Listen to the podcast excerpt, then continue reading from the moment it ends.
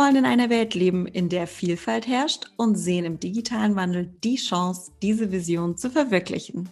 Du willst das auch? Dann bist du hier genau richtig. Und damit ein herzliches Willkommen beim DMW Podcast, einem Format der Digital Media Women. Man könnte meinen, dass es bereits schon sehr viele Podcasts am Markt gibt. Und, und dennoch haben wir für uns gesagt, dass es den DMW-Podcast unbedingt geben muss. Denn wir sind für mehr Sichtbarkeit für Frauen. Wir wollen die Zukunft mitgestalten und dazu gehört es auszuprobieren. Außerdem ist unser Netzwerk sehr groß und wir haben viele Kompetenzen und damit viele wertvolle Informationen, Erfahrungen, Perspektiven und Sichtweisen. Und wir legen den Fokus auf Digitalisierungsthemen, auch mit Kompetenzen aus Deutschland. Willkommen zur letzten Folge in der ersten Staffel des DMW Podcasts. Heute meldet sich die gesamte Crew zu Wort. Möchtet ihr euch mal kurz einzeln vorstellen? Hallo, ich bin Claire Zeidler. Ich bin die Quartiersleitung vom Berliner DMW-Quartier und im Alltag bin ich Marketingmanagerin im Zeitverlag. Ja, hallo, ich bin Ariana Stiva. Ich bin ähm, auch seit 2015 bei den DMW in Hamburg und ich arbeite im Alltag als Innovationsmanagerin. Mein Name ist Sandra Stamer. Ich bin selbstständige Unternehmensberaterin und Projektleiterin und stamme aus dem Quartier Bremen-Oldenburg der DMW. Ich bin Anna Emmelmann. Ich bin Project und Teamlead bei der E-Commerce-Agentur und in der Quartiersleitung im Quartier Rhein-Main und das mittlerweile auch schon seit sechs Jahren. Hallo, ich bin Jana Galinowski. Ich bin seit gut zwei Jahren im Berliner Quartier und ähm, bin beruflich als Referentin für Publikationen und Redakteurin tätig.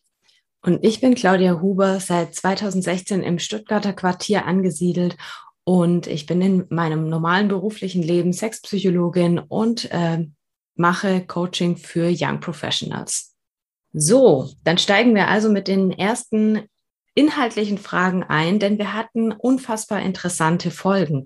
Zum einen haben wir uns auf das Thema Digitalisierung, New Work, Digital Leadership, KI, Cybersecurity, Diversity Management, Plattformen und ihre Macht und äh, Nachhaltigkeit und Digitalisierung. Die Themen haben wir uns angeschaut und da wollte ich euch fragen, welche dieser Folgen war für euch besonders eindrücklich und was war daran so eindrücklich für euch? Ja, also zum einen war es habe ich ja ein paar Interviews selber führen dürfen und muss sagen, ich fand es immer wieder zum einen erstmal beeindruckend, die unterschiedliche Sichtweise und diese Expertise, die wir bei uns zum einen eben im, ähm, im gesamten Netzwerk haben, wie viel Interesse daran auch entstanden ist, so einen Podcast eben aufzunehmen und wie viel Interesse da war, das auch wirklich weiterzugeben und genau dieses Expertenwissen zu teilen und uns daran teilhaben zu lassen. Das fand ich erstmal richtig cool, hat mir richtig Spaß gemacht, aus welchen unterschiedlichen Bereichen die Leute sich da auch zu Wort gemeldet haben. Ähm, explizit die Damen, mit denen ich das Interview geführt habe. Und was ich auch ein super spannendes Interview fand, war tatsächlich die Macht der Plattform mit äh, Claire und Michael, Michael Seemann. Warum war das für mich so spannend? Ich beschäftige mich ja beruflich mit E-Commerce-Shops und Plattformen spielen da ja mehr oder weniger mit rein. Und ich finde, den Begriff Plattformen verwende ich sehr selbstverständlich im Alltag. Allerdings, was hinter so einer Plattform steckt und wie sie gerade die digitale, den digitalen Wandel und unsere Welt eigentlich mitgestaltet, das habe ich in dem Zusammenhang bisher tatsächlich unterschätzt. Und äh, deswegen habe ich da sehr, sehr viel für mich da noch mit rausgezogen. Das fand ich sehr inspirierend. Danke, Anne. Ariana, du hast ja auch viele Interviews geführt. Was war für dich die eindrücklichste Folge? Ja, ich finde auch, ich kann mich Anne äh, anschließen. Allein die Vielfalt an Themen und Menschen, mit denen wir gesprochen haben und immer auf den Punkt Digitalisierung und Diversity zurückzukommen, egal in welchem Bereich, ob das ähm, Cybersecurity ist oder Machine Learning oder Nachhaltigkeit. Das Interview, was ich mit äh, Kuddel ähm, alias Karl-Ernst Müller geführt habe, fand ich spannend zu sehen, ob sich Digitalisierung und Nachhaltigkeit am Ende ausschließt oder nicht und dass wir vielleicht auch mal das Video äh, ausmachen bei Zoom-Konferenzen, dass solche Aspekte dann natürlich auch wichtig sind, äh, die aber zusammen äh, spielen müssen am Ende, damit wir in eine digitale Zukunft gehen, die aber eben ähm, dem Klimawandel äh, etwas entgegenbringt. Das äh, hat mich nochmal sehr zum Nachdenken gebracht in meinem täglichen Tun, was digitale Tools angeht. Danke, Ariana. Claire, ich würde dich gerne nochmal zu Wort ähm, bitten, weil du hattest ja auch eine Interviewfolge, also eine Podcast-Folge. War das dann auch die, die dich am meisten beeindruckt hat? Genau, ich habe die, äh, wie das schon erwähnt wurde, die Folge mit Michael Seemann aufgenommen äh, zum Thema die Macht der Plattform. Die war natürlich für mich am persönlich aufregendsten, einfach weil äh, ich das vorher noch nie getan habe, einen eigenen Podcast aufzunehmen und das musste ich alles vorbereiten. Ähm, das, ich fand das Thema auf jeden Fall super spannend, deswegen ist mir der Michael auch aufgefallen oder hatte ich den auch als Interviewgast äh, vorgeschlagen, weil mir das Thema Plattform, wie Anne das auch schon gesagt hatte, halt auch sehr locker, ich hätte da auch eine lockere Definition im Kopf, aber diese ganze, dieses ganze Ausmaß, diese ganze Breite, die ähm, das Thema Plattform dann doch im digitalen Raum einnimmt, war mir so tatsächlich auch gar nicht bewusst. Und ich glaube, das ist auch ein Thema, das äh, uns auch noch sehr, sehr lange beschäftigen wird. Und da werden wir wahrscheinlich in den nächsten Jahren oder gar Jahrzehnten noch einige andere Formen von ähm, ja, Weiterentwicklung erleben. Welche Podcast-Folge mich aber darüber hinaus auch noch sehr beeindruckt hat, äh, war die mit Christine Deger über das ethische Hacken, weil ich ebenfalls da gar nicht das Bewusstsein darüber hatte, dass ähm, es diese, diese Qualifikation gibt. Also natürlich wusste ich, dass es Hacker gibt und ich wusste auch, dass es Menschen gibt, die in einem Unternehmen ansässig sind und Hackerangriffe versuchen zu vermeiden. Aber diese Definition von ethischem Hacken, dass, dass man sich quasi das, das Wissen des in Anführungsstrichen Bösen aneignet, um es aber fürs Gute anzuwenden. Das fand ich mega spannend und äh, war mir so auch tatsächlich überhaupt nicht klar. Also diese Folge mit äh, Christine Deger, das ethische Hacken, kann ich auch auf jeden Fall nochmal sehr empfehlen. Danke, Claire. Jana, dich haben wir nicht im Podcast gehört, aber du warst auch immer im Hintergrund unfassbar tätig. Was hat dich denn so beeindruckt? Ähm, also mir ist es ganz schwer gefallen, so eine wirklich äh, meine besonders eindrückliche Folge zu, auszuwählen, weil ich eigentlich alle wahnsinnig spannend fand. Und, und äh, wie meine Vorrednerin auch schon sagten, wir hatten so eine wahnsinnige Bandbreite und Vielfalt eigentlich bei den Themen. Und irgendwie konnte ich aus jeder Folge was rausziehen, ähm, was für mich neu war, was für mich spannend war, was mich so zum Nachdenken angeregt hat. Wenn ich aber auswählen muss, würde ich auch das Thema Nachhaltigkeit, das fand ich einfach nochmal, wie Ariana schon sagte, so für mich nochmal spannend zu sehen, was kann ich denn machen? Und ich finde das Thema aber auch so wahnsinnig wichtig, weil ähm, wir gehen in eine digitalisierte Zukunft. Wir müssen aber auch einfach viel mehr Nachhaltigkeit, Klimawandel. Und das ist einfach so bei, zwei Themen, die uns wahnsinnig beschäftigen werden und auch unsere Zukunft prägen werden. Und ähm, was ich da so wahnsinnig spannend fand, was er noch so für innovative Ansätze hatte. Also wie man so das mit Windenergie und künstlicher Intelligenz und im Grunde alles verknüpfen kann, um da so eine nachhaltige digitale Zukunft zu schaffen. Das hat mich sehr beeindruckt und da will ich auch irgendwie noch ein bisschen mehr drüber wissen. Ja, danke, Jana. Und jetzt, Sandra, dich haben wir auch nicht gehört, aber du warst auch mächtig im Hintergrund am Werken. Also ohne dich hätten wir uns wahrscheinlich so nicht koordiniert. Also erstmal nochmal vielen Dank an dich. Was hat dich denn so beeindruckt? Also mich hat tatsächlich beeindruckt, wie wir eigentlich ja die Digitalisierungsbranche an der Stelle ähm, gar nicht haben, sondern einfach die Welt wird digitaler.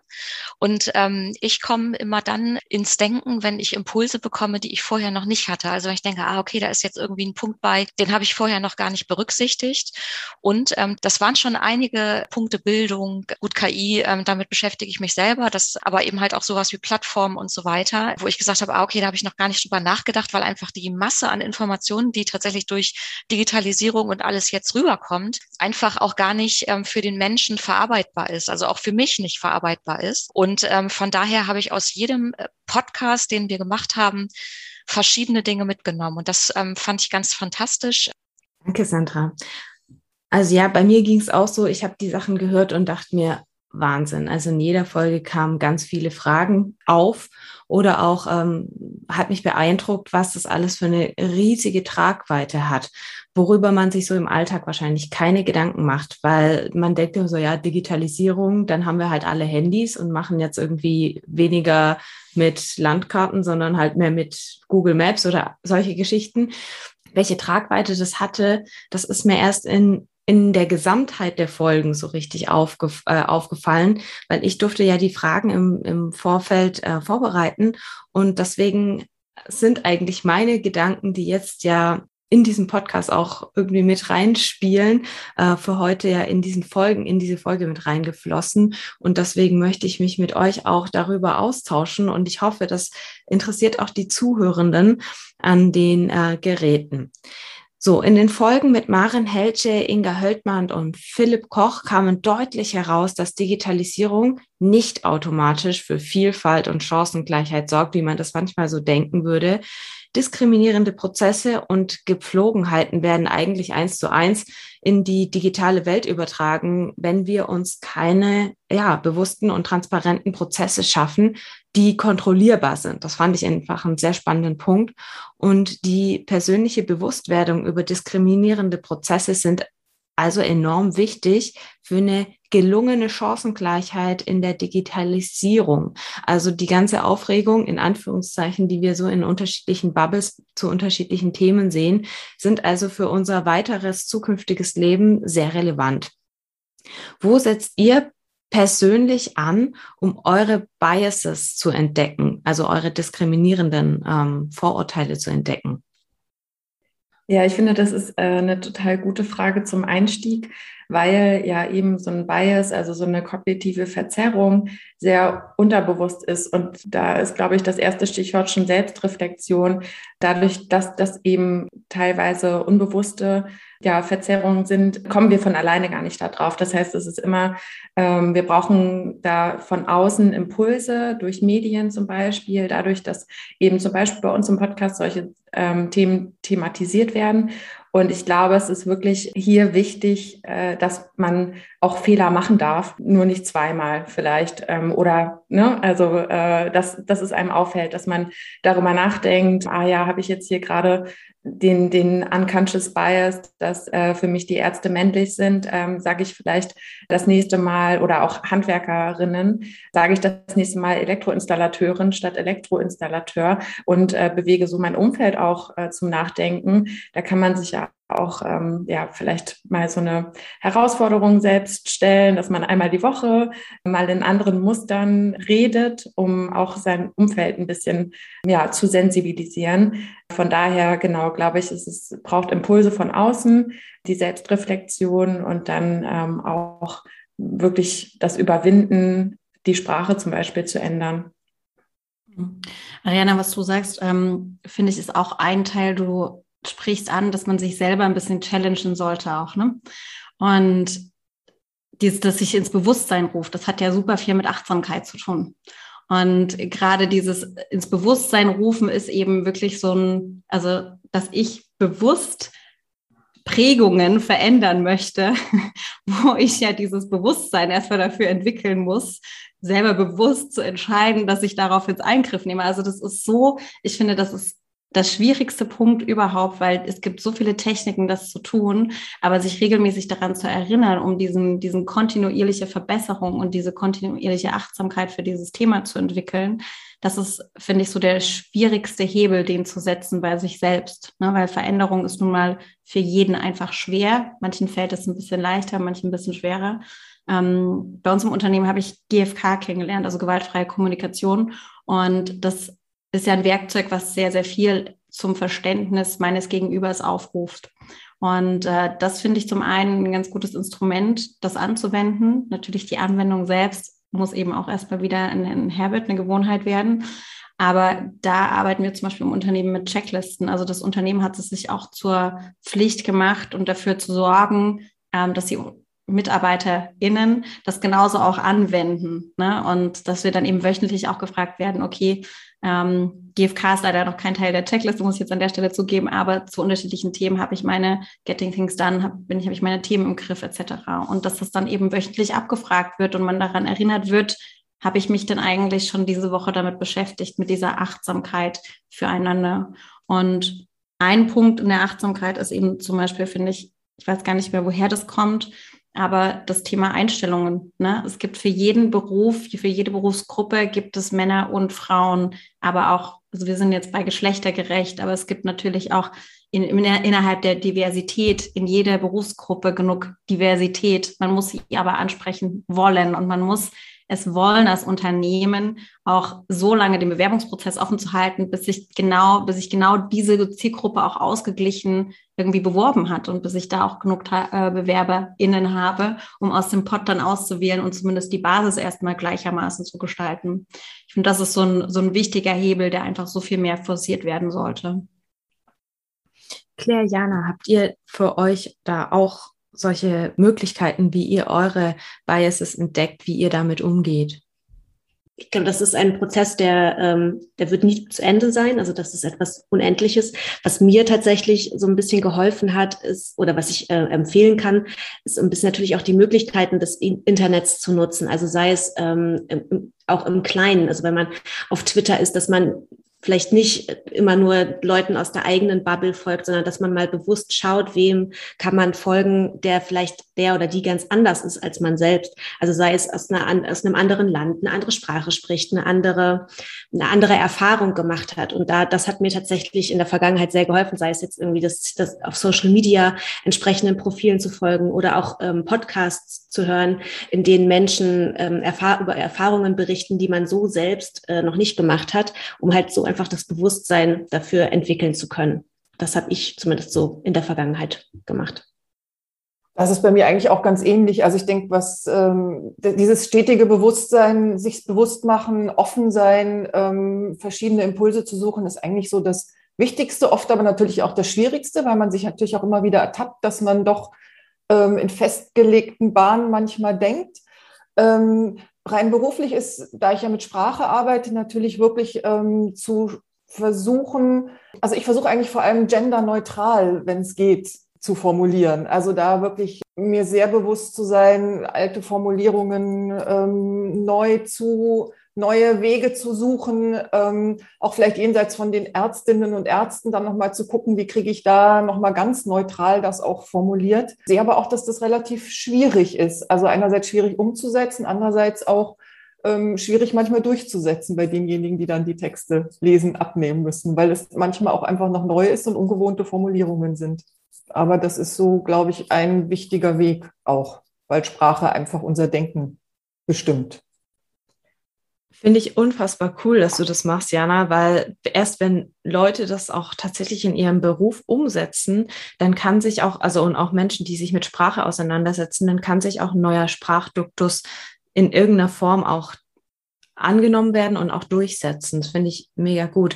Ich persönlich mache es genauso wie äh, Claire so ein bisschen, dass ich einfach das Internet benutze und mich auch politisch tagesaktuell mit Dingen befasse und dann versuche, irgendwelchen Instagram-Profilen oder, oder, oder zu folgen, wo die Welt mir nicht so bekannt ist. Das finde ich manchmal ganz schön ähm, hart, auch weil man sich selber hinterfragen muss. Also wir Frauen haben ja häufig so dieses, ja, wir sind ja auch eine marginalisierte Gruppe, obwohl wir unfassbar viele sind. Aber wenn ich mir dann noch andere Frauen anhöre, ähm, die eben noch andere ja, Aspekte noch mit sich bringen, zum Beispiel andere Hautfarbe oder andere Religion, andere Bildungsstatus und so weiter, dann finde ich das echt manchmal sehr spannend. Oder auch, wie ist die Welt für Menschen, die eben eine Behinderung haben oder sonstige Handicaps mit sich bringen. Ich finde das unfassbar spannend und es ist manchmal nicht so leicht. Also ich empfinde es nicht immer so leicht, weil es dann doch auch den eigenen privilegierten Status manchmal so, so sehr zeigt. Und dennoch möchte ich offen dafür bleiben, weil ich glaube, in unserer Gesellschaft gibt es eben alles und jeden. Und dementsprechend möchte ich auch, auch wenn ich in meinem privaten oder beruflichen Kontext nicht mit jedem ja zusammenkommen kann oder zusammentreffen kann, möchte ich trotzdem offen dafür sein. Und da möchte ich auch klar, gleich weitergehen, denn wir hatten auch ganz viel das Thema Diversität. Und äh, gerade in der Folge mit Anja Seng haben wir darüber gesprochen, dass Diversität eben kein Automatismus ist, wie wir selber jetzt gerade auch schon diskutiert haben, dass wir uns damit aktiv befassen müssen. Und sie sprach davon, dass es transparente Prozesse benötigt und Strukturen geschaffen werden müssen, um Vielfalt zu implementieren und eben auch durchzusetzen. Ich fand die wichtigste Message war, dass Vielfalt gelernt werden muss. Und das fand ich eigentlich auch die beste Message oder auch eine beruhigende Message in gewisser Weise, weil das heißt nicht, dass nur weil wir nicht gelernt haben, mit Vielfalt umzugehen, dass das dann verloren ist, sondern eigentlich haben wir jederzeit die Chance, uns vielfältiger zu machen. Dazu habe ich aber auch zwei Fragen an euch. Tut ihr etwas systematisch, um eure Vielfalt zu trainieren? Also wir haben ja schon die einzelnen äh, Punkte jetzt gehört in der ersten Frage. Und ähm, wie geht ihr mit euren Firmen um, um Strukturen und Prozesse zu schaffen? Also ich finde das total schwierig. Ne? Also ich glaube, das ist erstmal grundlegend zu sagen und total offensichtlich.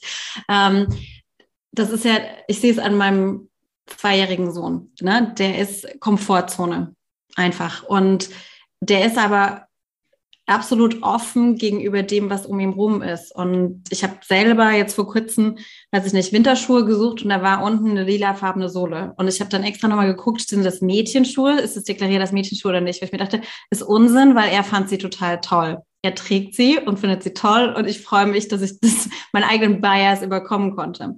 Ähm, Punkt eins, Punkt zwei, er hat jetzt irgendwie eine Woche lang Zopf getragen, weil alle um ihn herum Zopf getragen haben. Der hat super kurze Haare, ist eigentlich nicht möglich, aber er macht es. Und ich finde, dieses, diese Beobachtung von den Jüngsten in unserer Gesellschaft, die sind ja noch am wenigsten beeinflusst.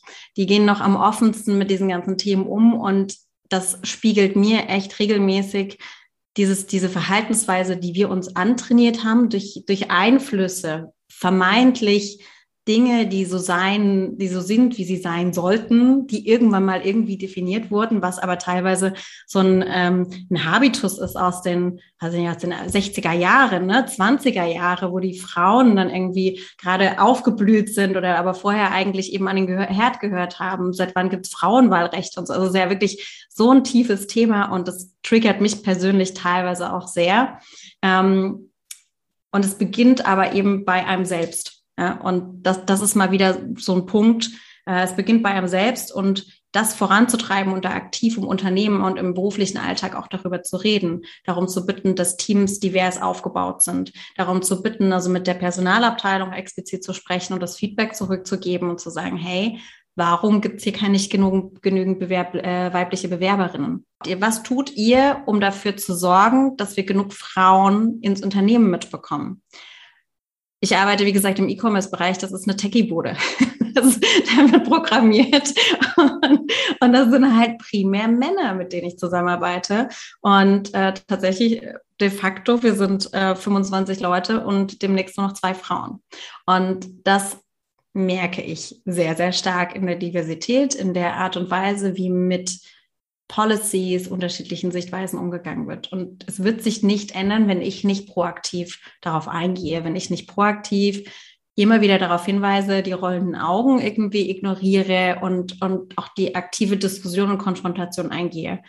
Es ist halt ein absoluter Kampf. Es ist, wie ich gesagt habe, es ist total schwer. Es ist irgendwie jeden Tag ein Kampf aufs Neue. Und wenn diese Stärke aber nicht da ist und ich krieg's auch nicht immer hin im täglichen Alltag, das, äh, oder im, im beruflichen Alltag, das immer wieder in den Vordergrund zu rücken. Und ich merke, wie es dadurch immer wieder entgleitet. Das ist total traurig, aber ich sehe keinen anderen Weg, als immer wieder proaktiv teilweise in den sauren Apfel zu beißen, sich unbeliebt zu machen und das voranzutreiben, weil sonst wird sich eben vom Gegenüber die Sichtweise nicht ändern und diese Prägung auch nicht offensichtlich, in der wir uns gerade bewegen. Ja, Anne, ich stimme dir total zu. Ich arbeite auch in einem sehr, ja, sagen wir mal, männerdominierten Unternehmen. Äh, das Ingenieurs, ja, Level ist äh, sehr hoch und da ist leider der Großteil äh, wirklich männlich. Und ich habe auch für mich so ein bisschen den Weg gefunden mit Charme, aber ohne Charme. Ähm, also solange man nett und freundlich ist, aber direkt Dinge anspricht und dabei lächelt oder lacht. Ich weiß ja, vielleicht sind das auch wieder weiblich konnotierte Adjektive. Äh, dennoch Man darf natürlich ja andere Menschen nicht so vor den Kopf stoßen. Solange man ja das auf einer nette, mit ja, charmanter Art und Weise macht, kann man, glaube ich, auch direkt sein, ohne dass man jemandem ein schlechtes Gefühl dabei gibt. Ähm, und ja, ich, ich sehe es auch als Kampf, auch für einen selber, weil es ja nicht komfortabel ist. Also es ist ja anstrengend, äh, die Harmonie zu brechen. Und ähm, ja, finde es aber auch wichtig, dass man das vielleicht auch wieder als Herausforderung annimmt, wenn man kann. Ja. Ich finde Allyship, ähm, also es sind also Allies sind eine sehr wichtige Ergänzung äh, in einem sehr männlich oder in einem, äh, sagen wir mal, einheitlich geprägten Unternehmensumfeld. Und die kann man sich natürlich sehr schlecht in Anführungsstrichen heranzüchten. Also es, im Idealfall merken äh, jetzt mal als plattes Beispiel genannt, männliche Kollegen ähm, haben, kommen mit einem entsprechenden äh, Bewusstsein schon ins Unternehmen rein und springen dann bei Kommentaren von anderen männlichen Kommen, äh, Kollegen rein und kommentieren das. Ähm, das ist natürlich im Idealfall auf natürliche Weise so gegeben, aber es macht halt auch Sinn, sich gezielt irgendwie Kollegen heranzu, ja, heranzunehmen und die so ein bisschen darauf zu trimmen, äh, da vielleicht auch ein bisschen zur Seite zu springen, wenn ähm, entsprechende ja, dominante Unternehmenskulturen vielleicht ein bisschen zu präsent sind. Und das habe ich gemerkt, dass das auf jeden Fall ähm, in Meetings oder auch in Diskussionen, die man so innerhalb eines Teams hat, sehr, sehr wichtig ist, wenn es nicht immer nur die jetzt wieder sehr platt gedacht, die weiblichen Kolleginnen sind, die auf bestimmte Sachen hinweisen, sondern wenn man halt auch männliche Kollegen hat, die einem dann äh, entsprechend zur Seite springen und da auch nochmal sagen, nein, nein, das ist, ähm, das müssen wir jetzt so oder so machen oder das hatte doch jetzt die Kollegin XY schon gesagt, das brauchen wir, musst du jetzt nicht nochmal wiederholen, männlicher Kollege. Ähm, also Allies sind da auf jeden Fall auch eine wertvolle Ergänzung in der Unternehmenskultur, wenn diese sehr einheitlich äh, geprägt ist. Und da gibt es ja auch spezielle Programme oder ähnlich wie das äh, Bias-Training, dass man da äh, entsprechend sowas auch, äh, so eine Kultur auch in Unternehmen fördern kann. Ich tatsächlich äh, gucke mir Situationen an, also in denen ich selber Vielfalt oder genau solche Themen ähm, ansprechen möchte oder eben nicht. Wenn zu Diskussionen kommen, ähm, wo ich denke, ah, da könnte jetzt eine neue Perspektive ähm, vielleicht so einen Umbruch bringen. Und das Thema ist mir wichtig und ich glaube, dass das in der Runde richtig ist. Ähm, mache ich das manchmal auch sehr polarisierend und kontrovers, auch äh, ne, wenn es zu Lasten sozusagen von mir als Person geht. Ähm, einfach jetzt mal so als Beispiel ist ja immer so diese Frauenquote. Also wir haben ja jetzt sehr viele Frauenthemen gehört. Das ist ja gar nicht Frau Mann, sondern einfach generell. Und genau, und je nachdem, wie diskutiert wird, sitze ich dann da und sage, ich bin total für die Frauenquote. Und ähm, dann wird halt gesagt, ja, hm, wieso denn? Und dann sage ich immer folgenden Satz, weil da ist ja schon eine halbe Stunde drüber diskutiert worden und sage dann folgenden Satz. Gleichberechtigung ist erst hergestellt, wenn inkompetente Frauen auf höheren Posten sitzen. Und dann lehne ich mich zurück, ähm, gucke tatsächlich, wie die Gruppe sich ähm, dann wiederfindet.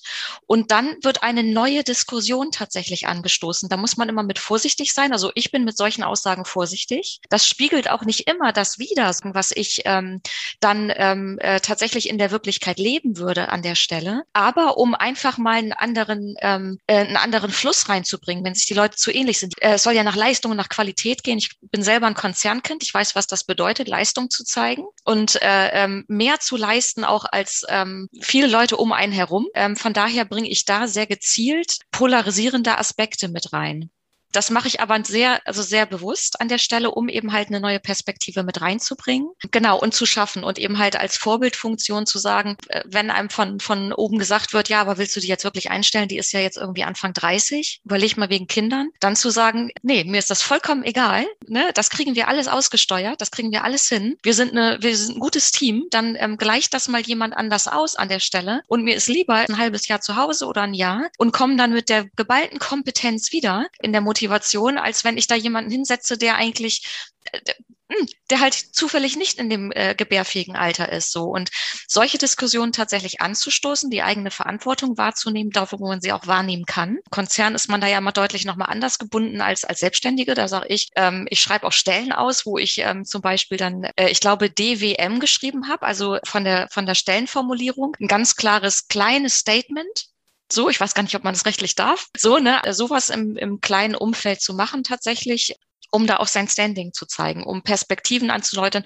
Und manchmal geht das eben halt nicht mit harmonisierenden Effekten, manchmal schon, aber eben halt manchmal geht es eben halt nur so ein bisschen so, Andrea, ich habe dir gerade ein virtuelles Herz geschickt. Und das möchte ich hier auch nochmal on the record sagen. Dass du sprichst mir aus dem Herzen mit dem, was du gerade gesagt hast. Ähm, wirklich bewusst zu polarisieren, den Satz finde ich einfach Bombe. Ja, also den äh, möchte ich, werde dich demnächst sicherlich mal zitieren. Und ähm, davon abgesehen, absolut. Ne? Also warum gebärfähiges Alter, also Entschuldigung, ein Mann kann auch ein Vater werden oder mal abgesehen davon können auch Männer es können auch zwei Männer Väter zurück gemeinsam werden und dann wird es auch zu einer Elternzeit kommen. Ne? Also ähm, die Elternzeit gilt ja für beide Elternteile und auch die Männer können mittlerweile mehrere Monate auf einmal weg sein.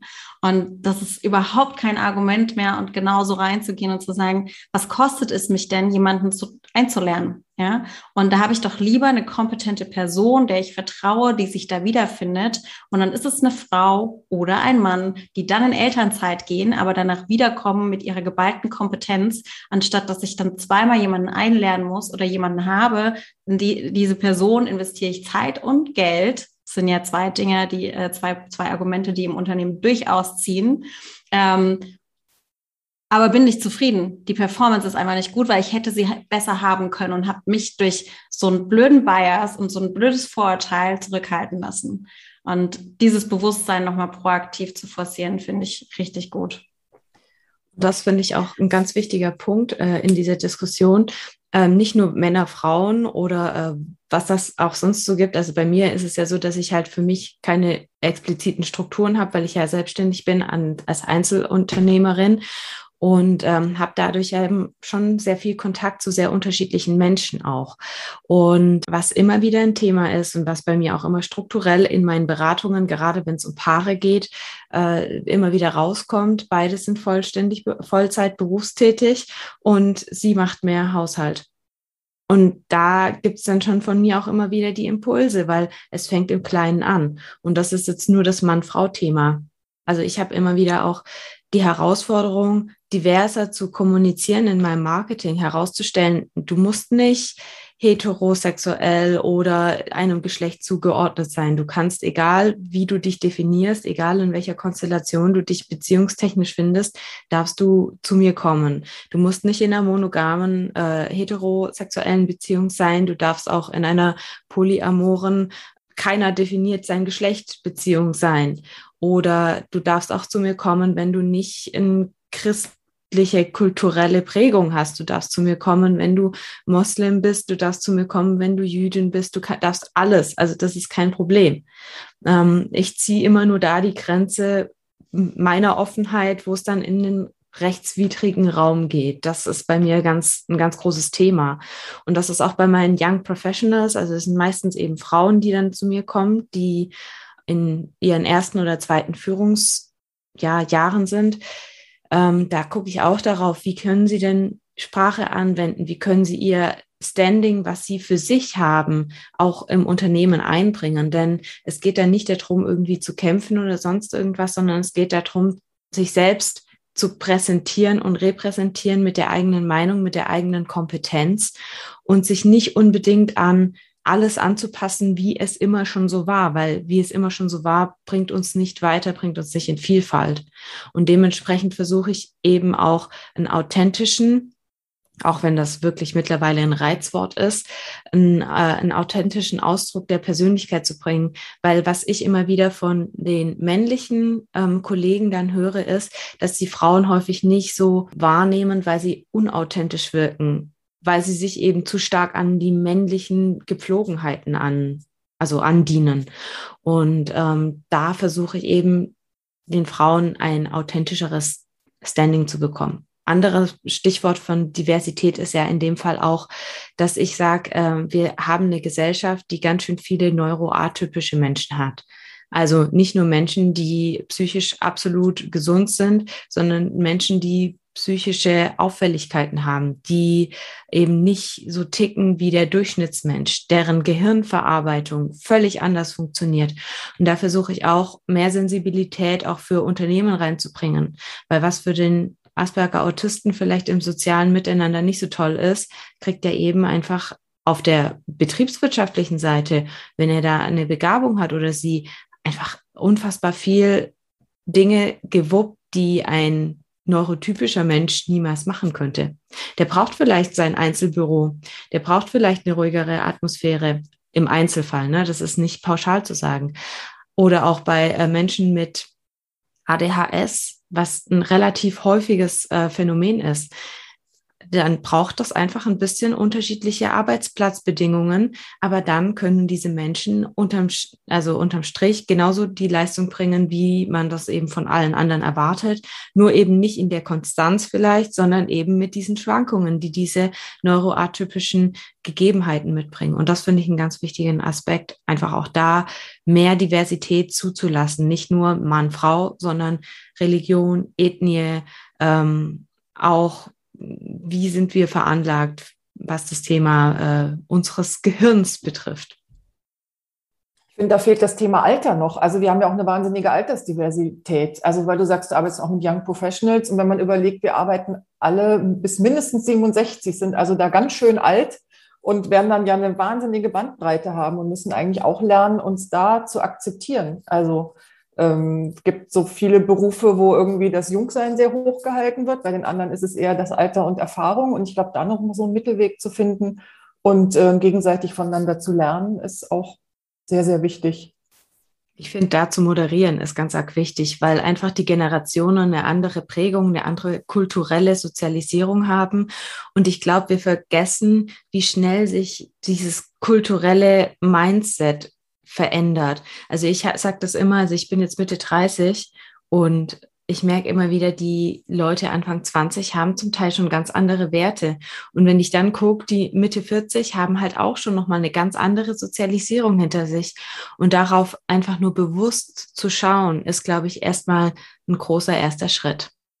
Spielt das ja alles so ein bisschen rein, in dass wir mehr Vielfalt in den Möglichkeiten bekommen, die wir letzten Endes von Unternehmen, von Selbstständigkeit und so weiter gegeben bekommen. Egal, was es für eine Konstellation ist, einfach zu sagen, da kann ich jetzt drüber reden, möchte ich zu Hause bleiben, möchte ich ähm, sofort wieder in den Beruf, möchte ich vielleicht eine Weltreise machen, also jetzt mal nur so an, an so, so einem einfachen Beispiel und dass dann eben halt mehr Möglichkeiten tatsächlich gegeben sind, vorurteilsfrei ähm, auf gute Rahmenbedingungen ja zurückgreifen zu können. Also sei es gesellschaftlich, sei es politisch, sei es äh, ja in Unternehmen.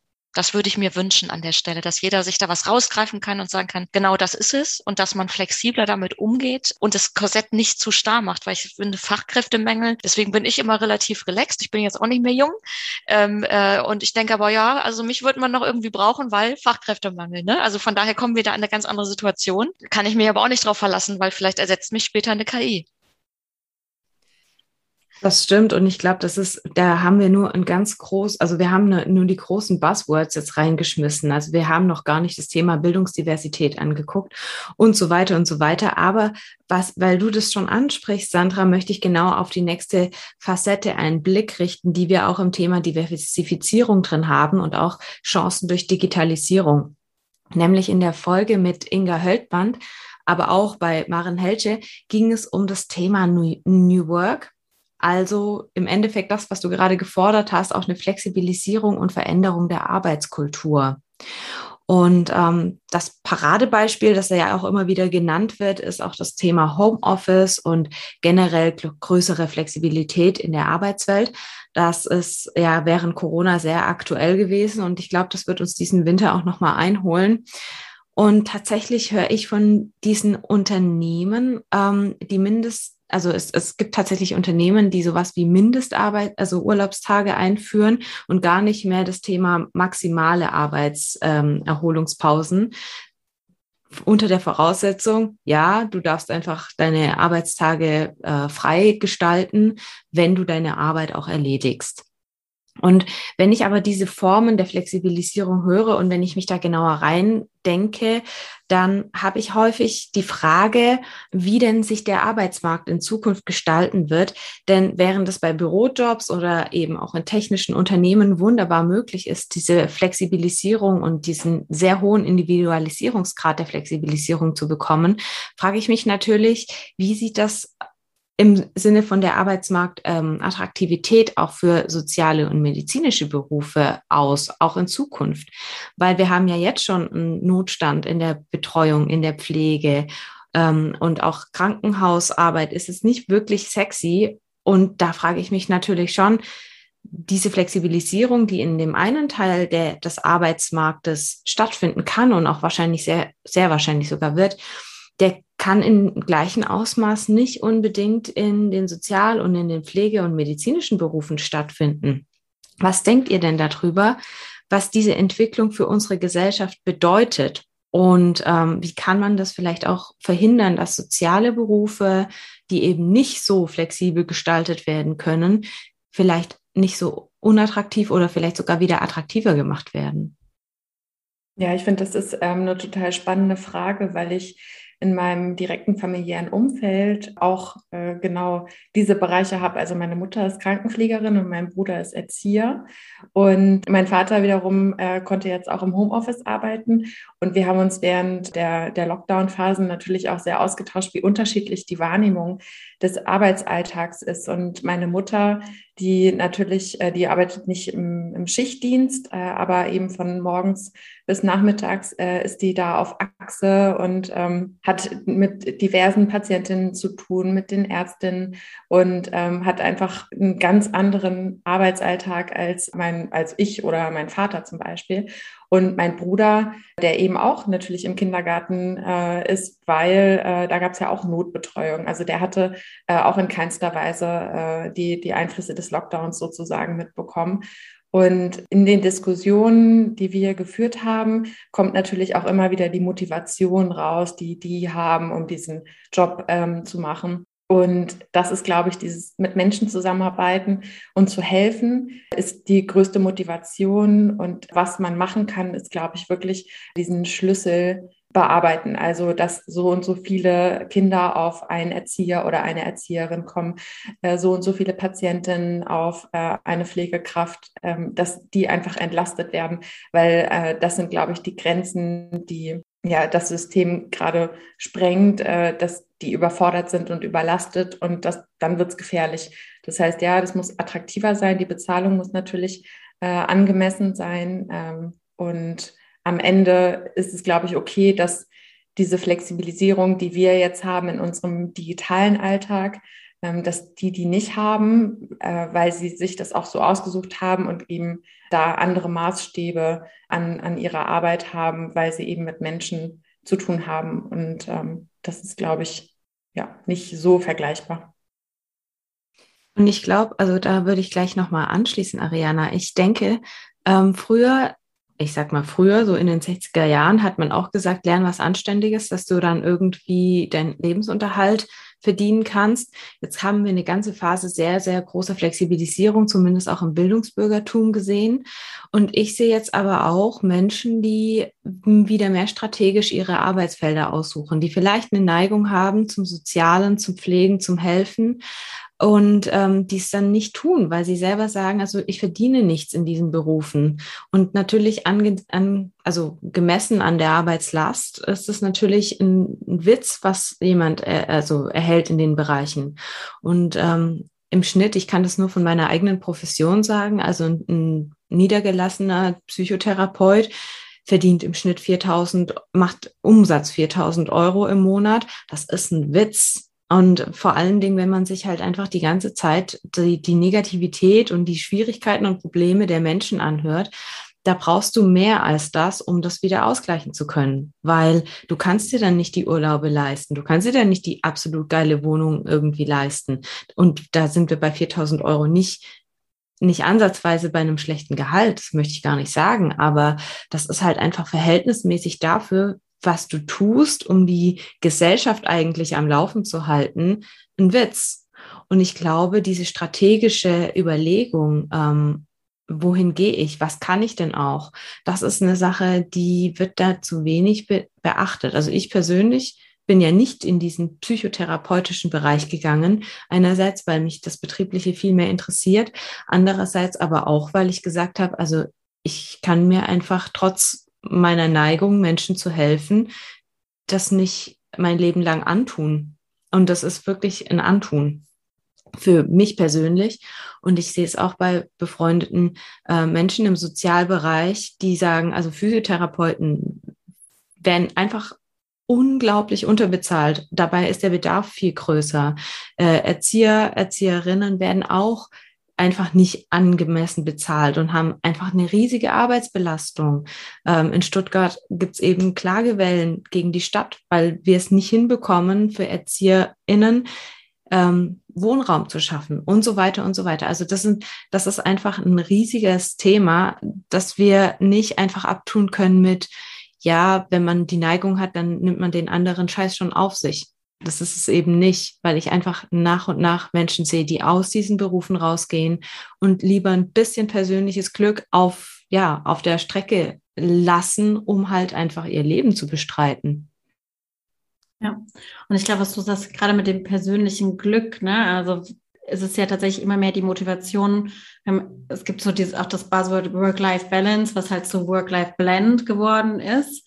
Und dass sich eben das Privatleben und das Berufliche miteinander vermischt, wobei ja der Anspruch entsteht, dass ich immer der gleiche Mensch sein kann, erstmal wie ich mich verhalte. Und zum anderen, also mein eigenes Verhalten innerhalb meines meiner unterschiedlichen Lebensbereiche, aber auch dann, wie ich diese unterschiedlichen Lebensbereiche eben unter einen Hut bekomme, sprich im An Anbetracht der Zeit. Also ich persönlich habe mich für eine, für eine 35-Stunden-Woche entschieden, was bei mir Teilzeit ist, für andere Vollzeit. Also da hat man, glaube ich, nicht nur den Unterschied zwischen den sozialen Berufsgruppen und anderen Berufsgruppen, sondern generell schon mal eine, eine Anforderung und eine Sichtweise auf, was bedeutet Arbeit denn generell, ne? dass die 40-Stunden-Woche eigentlich auch veraltet ist, dass es auch innerhalb dessen, was wir leisten, gar nicht mehr machbar ist.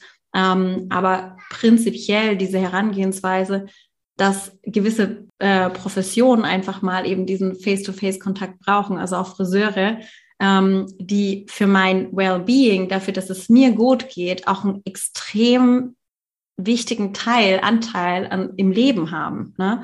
Ähm, Pflegeberufe und auch Betreuungsberufe, die sind natürlich nochmal in, also ich weiß gar nicht, ob man das vergleichen kann innerhalb der Wichtigkeit. Das möchte ich nicht machen, weil es hat keine Gewichtung. Es ist alles gleichermaßen wichtig. Also ob es mir persönlich durch meine Frisur gut geht oder dass es mir gut geht, weil ich weiß, dass mein Kind in einer ordentlichen Betreuung ist. Das hat für mich beides natürlich wenn man priorisieren muss, natürlich steht mein Kind an erster Stelle, aber nichtsdestotrotz, wenn es mir nicht gut geht, äh, dann kann es auch, kann der Rest nicht funktionieren. Und ich glaube, da ist natürlich eine Grenze gesetzt. Die, die Haare können mir nicht digital geschnitten werden. Einen Zweijährigen kann ich nicht über Zoom betreuen lassen. sondern das wird einfach nicht, es, sind, es gibt Grenzen, wo keine Digitalisierung greifen kann. Vielleicht gibt es irgendwann mal Roboter, die das machen, keine Ahnung. Finde ich aber irgendwie auch nicht so charmant. Ne? Also gerade so das äh, Gefühle zu erkennen und das ist ja genau das, was dieses Besondere an diesen Berufen ist, nämlich dass sie emotional belastet sind, aber auch emotional reagieren und diese emotionale Verbindung schaffen.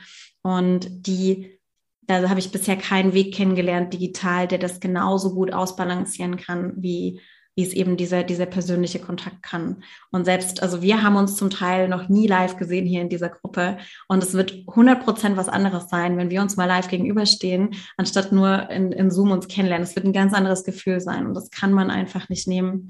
Ähm, was ich aber noch hinzufügen möchte, es gibt tatsächlich Teile dieser Berufsgruppen, die sich digitalisieren. Also ärztliche Sprechstunden zum Beispiel, habe ich selber auch eine digitale Sprechstunde schon wahrgenommen. Und das war extrem gut. Ich musste selber nicht zum Arzt hin, sondern er war für mich da und er selber konnte eben die Termine 20 Minuten pro Patient einteilen ähm, und musste da auch nicht zwischendrin dort und dort wechseln. Also es war wirklich messbar, machbar. Es war für beide Seiten gut und ich hatte auch ein gutes Gefühl, nämlich, dass er trotzdem mich gesehen hat. Also da war keine Barriere in dem Moment da. Und ich glaube, da gibt es schon Möglichkeiten, dass diese Berufsgruppen sich zum Teil digitalisieren aber es bleibt diese Anforderung und die Frage mit die Wertschätzung in diesen Themen, die da eben betroffen werden, also in diesen zwischenmenschlichen Maßnahmen und was wird bezahlt und dass diese Personen dennoch ein gutes Leben auch bestreiten können finanziell. Das ist was, was in meinen Augen einfach politisch äh, geregelt werden muss und was da auch auf dieser Ebene viel, viel höhere Aufmerksamkeit bekommen muss. Ja, dazu würde ich gerne noch mal kurz ergänzen, Anne, was du ja auch schon gesagt hast, dass sich bestimmte Berufsgruppen, die eigentlich sonst äh, von einer Präsenzkultur geprägt sind, äh, digitalisieren. Das sieht man natürlich jetzt auch als negatives Beispiel im Einzelhandel. Also, dass es nicht mehr notwendig ist, in den Supermarkt zu gehen, um dort einzukaufen, sondern dass man auf Lieferdienste zurückgreifen kann, die dann aber ähm, leider natürlich unter sehr, also die Fahrer und Fahrerinnen äh, unter sehr prekären Umständen arbeiten und äh, diesen Job ausüben. Das ist natürlich eine äh, Form, die, ja, wie du auch schon gesagt hast, da muss halt da müssen politische Maßnahmen greifen, die so eine Verlagerung von eh schon schlechter gestellten Berufen ins noch schlechtere äh, quasi dann verhindern. Wir sind nun am Ende von Teil 1 der letzten Folge der ersten Staffel des DMW Podcasts angelangt. Weitere spannende Themen und wie das Gespräch weiterging, hörst du im zweiten Teil. Und das war es auch schon wieder für heute. Aber wenn es dir gefallen hat, dann lass uns doch gern fünf Sterne da, einen Kommentar oder folge uns auf unseren sozialen Kanälen. Du hast vielleicht selbst eine spannende Geschichte aus der Welt der Digitalisierung zu erzählen? Ja, dann melde dich auch gerne unter podcast at digitalmediawoman.de und werde Teil von unserem Podcast.